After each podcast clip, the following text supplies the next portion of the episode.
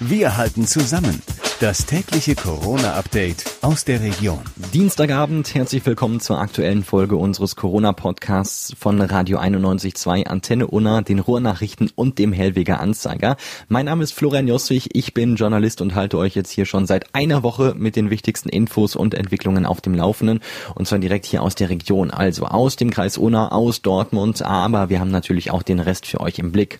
Unter anderem führt das reduzierte Nahverkehrsangebot bei uns in der Region immer immer mehr zu überfüllten S-Bahnen und Regionalexpresszügen. Deshalb setzt sich NRW-Verkehrsminister Wüst für die Freigabe von ICE und Intercity-Zügen ein. Bahnkunden mit Nahverkehrstickets könnten dann zum Beispiel zwischen Hamm und Dortmund in Fernzüge umsteigen. Das ist bisher nicht erlaubt. Die Deutsche Fußballliga will den Spielbetrieb jetzt bis Ende April aussetzen. Eine komplette Absage der Saison will das Präsidium den Vereinen aber nicht empfehlen. Zu groß sei die Verantwortung für einen Wirtschaftszweig mit 56.000 direkt und indirekt Beschäftigten. Deshalb bleibt das Ziel, die Saison bis zum 30. Juni zu einem Ende zu bringen, zur Not dann auch mit Geisterspielen. Der BVB hat seinem Kader inzwischen ein Modell zum Gehaltsverzicht vorgelegt. Demnach sollen die Profis auf 20 Prozent ihres Grundgehalts verzichten, wenn keine Fußballspiele stattfinden. Dadurch sollen vor allem die Jobs der 850 Mitarbeiter in der Geschäftsstelle gesichert werden. Der BVB will mit der Maßnahme bis zu 2,3 Millionen Euro pro Monat einsparen. Bis zum kommenden Mittwoch wird mit einer Entscheidung der Profis gerechnet.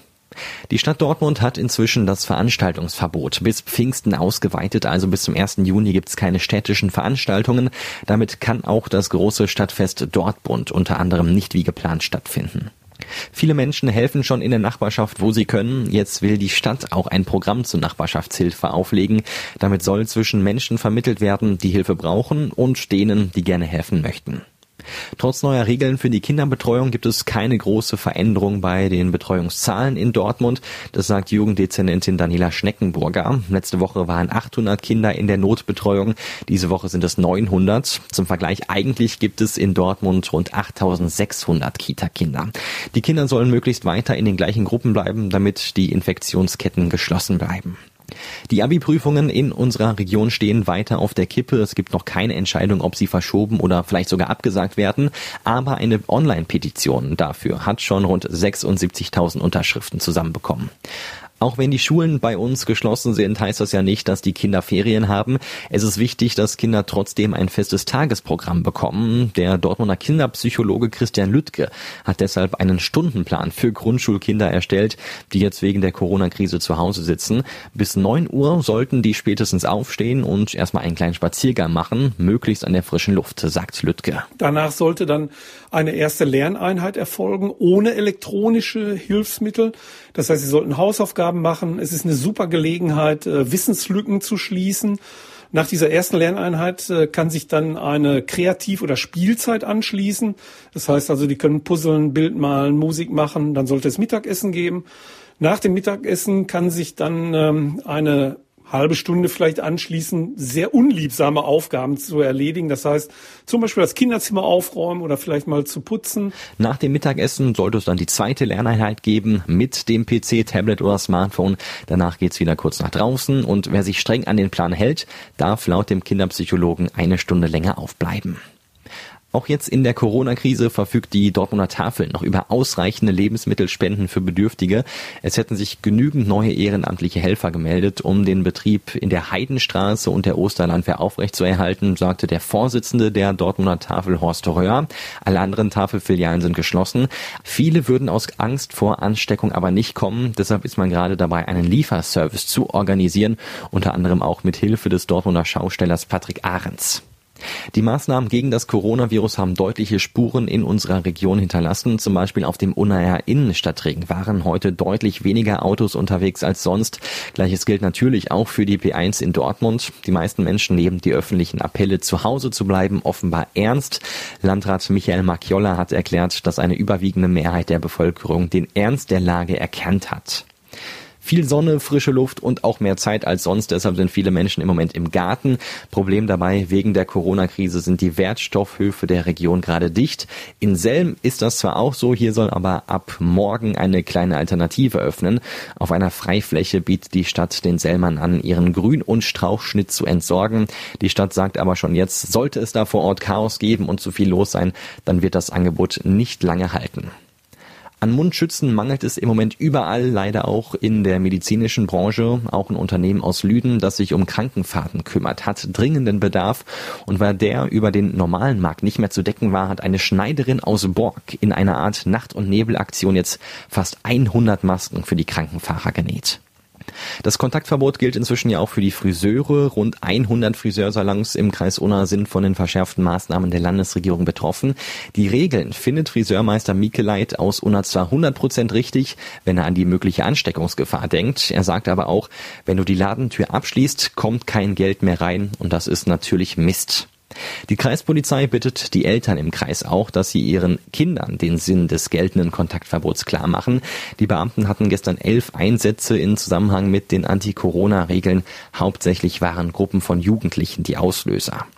Zur Umsetzung des Kontaktverbots gilt jetzt auch der Straf- und Bußgeldkatalog auf Grundlage des Infektionsschutzgesetzes. Polizei und Ordnungsamt kontrollieren gemeinsam, ob die Erlasse eingehalten werden. Picknicken und Grillen zum Beispiel in der Öffentlichkeit gehören zu den Ordnungswidrigkeiten, die mit 250 Euro Bußgeld geahndet werden. Bei Zusammenkünften von mehr als zwei Menschen in der Öffentlichkeit, die jetzt nicht zur Familie gehören, muss jeder 200 Euro bezahlen. Gleiches gilt auch, wer gegen ein Besuchsverbot zum Beispiel in einem Altenheim oder Krankenhaus verstößt. Das alles alles gilt für den Erstverstoß. Bei Wiederholungsfällen könnten sogar bis zu 25.000 Euro Bußgeld fällig werden. Die Gewerkschaft Nahrung Genuss Gaststätten fordert einen Corona-Schutzschirm für die 5400 Beschäftigten im Gastgewerbe im Kreis Unna. Die Auswirkungen des Virus treffen die 490 Betriebe im Gastgewerbe besonders hart. Die meisten Kellner, Köche und Hotelfachangestellten müssen jetzt zu Hause bleiben. Zwar können die Kurzarbeitergeld bekommen, das liegt aber nur bei 60 Prozent des ja ohnehin schon geringen Einkommens. Die NGG ruft deshalb den Deutschen Hotel- und Gaststättenverband dazu auf, per Tarifvertrag eine deutliche Aufstockung des Kurzarbeitergelds für die Branche auf den Weg zu bringen. Wie das gehen könnte, hätten die Unternehmen in der Systemgastronomie gezeigt, also wie zum Beispiel McDonald's, Burger King oder Nordsee. Die Branche habe sich vergangene Woche schon auf eine Aufstockung des Kurzarbeitergeldes auf 90 Prozent des Nettolohns geeinigt. Allein in Lüden haben schon mehr als 100 Firmen Kurzarbeitergeld beantragt, vor allem aus der Gastronomie und dem Einzelhandel.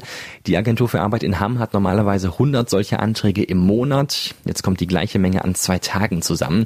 Die Lüner Wirtschaftsförderung rät den Firmen auch, mit dem Antrag nicht zu lange zu warten und sich so Entlastung von den Personalkosten zu schaffen. Toilettenpapier gehört zu den aktuell begehrtesten Waren in den Supermärkten bei uns. Wer ein Paket bekommen will, muss schnell sein. Ein Werner Supermarktleiter hat jetzt mal ausgerechnet, wie viel Toilettenpapier seinen Laden verlässt. 15 Paletten, a 330 Pakete werden in einer Woche von den Kunden leergeräumt. Das sind 4950 Verpackungen bei durchschnittlich 10 Rollen pro Packung. Macht unfassbare 49.500 Rollen Klopapier pro Woche. Aber wer noch keine Packung abbekommen hat, muss nicht in Panik verfallen. Nachschub gibt es genug. Zum Schluss gucken wir wie immer auf die aktuellen Zahlen. In Dortmund sind im Moment 183 Menschen positiv auf das Coronavirus getestet worden. Das sind 13 mehr als gestern. Mithilfe eines neuen Testverfahrens wolle man künftig bis zu 700 Corona-Tests täglich durchführen. Bis Montag zum Beispiel waren es gerade mal knapp 1300 Tests insgesamt vom Gesundheitsamt veranlasst oder vom Klinikum durchgeführt. Und um im Falle stark steigender Zahlen an schweren Fällen besser reagieren zu können, prüft die Stadt Dortmund und den Bau eines Behelfskrankenhauses. Parallel wird auch weiter daran gearbeitet, die Zahl der Intensivbetten mit Beatmungsmöglichkeit zu erhöhen. Auch im Kreis Unna ist die Zahl der Infizierten weiter gestiegen. Dem Kreisgesundheitsamt wurden 16 neue Fälle gemeldet. Das ist ein fast doppelt so hoher Anstieg wie am Vortag.